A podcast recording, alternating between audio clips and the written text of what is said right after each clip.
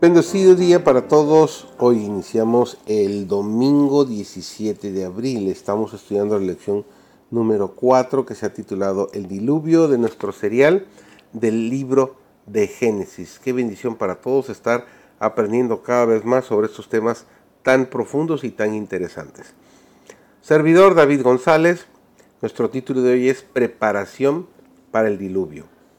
Más de 100 años antes del diluvio, el Señor envió un ángel al fiel Noé para hacerle saber que no tendría más misericordia de los miembros de la raza corrupta. Pero no quería que ignoraran su propósito. Instruiría a Noé y lo transformaría en un fiel predicador para advertir al mundo acerca de la destrucción que se avecinaba, a fin de que los habitantes de la tierra no tuvieran excusa. El patriarca debía predicar a la gente y también construir un arca según las indicaciones de Dios para salvación de sí mismo y su familia. No solo debía predicar, sino que su ejemplo al construir el arca habría de convencer a todos que creía lo que predicaban. Noé y su familia no estaban solos al temer y obedecer a Dios. Pero el patriarca era el más piadoso y santo de todos los hombres de la tierra, y a él preservó Dios para que llevara a cabo su voluntad al construir el arca y advertir al mundo acerca de su próxima condenación. Pero Noé permaneció firme como una roca en medio de la tempestad. Toda clase de impiedad y corrupción moral lo circundaba, pero en medio del desprecio y el ridículo popular, en medio de la desobediencia e impiedad universal, Noé se destacaba por su santa integridad y su fidelidad inquebrantable.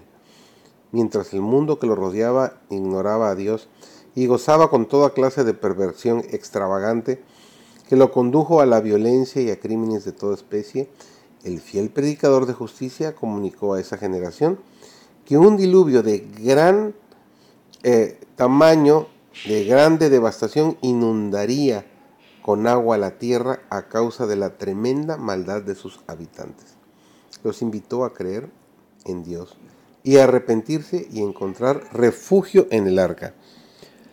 Poder acompañaba sus palabras porque era la voz de Dios a través de su siervo.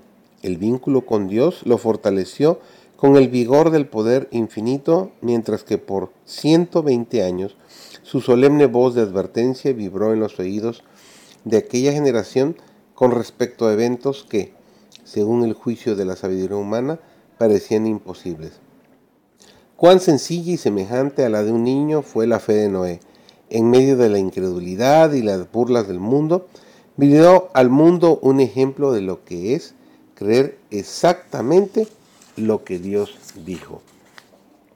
Es cosa terrible tratar livianamente la verdad que ha convencido nuestro entendimiento y ha tocado nuestro corazón. No podemos rechazar con impunidad las amonestaciones que Dios nos envía en su misericordia.